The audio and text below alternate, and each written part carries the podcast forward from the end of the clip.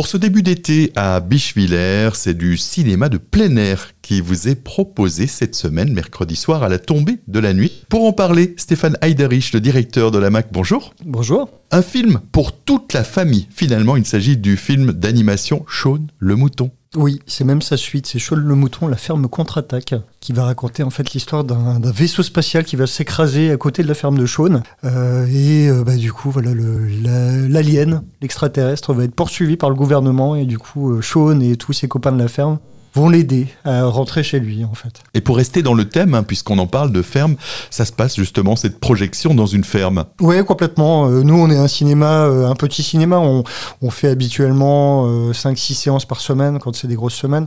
Et là, on s'est dit pour le côté un peu événementiel et terminer la saison, ben on va faire ça au milieu d'une ferme et du coup, on, on, va faire ça au milieu de la ferme pédagogique du Zonenov. Donc, la fondation Zonenov à, à est un, un, établissement assez important et possède euh, au milieu, euh, en son sein, une ferme où il y a bah, des cochons, des vaches, euh, des chevaux, etc. Et on s'est dit que c'était assez sympa de faire un film en plein milieu d'une ferme, justement un, film qui parle des animaux quoi, et des animaux de la ferme.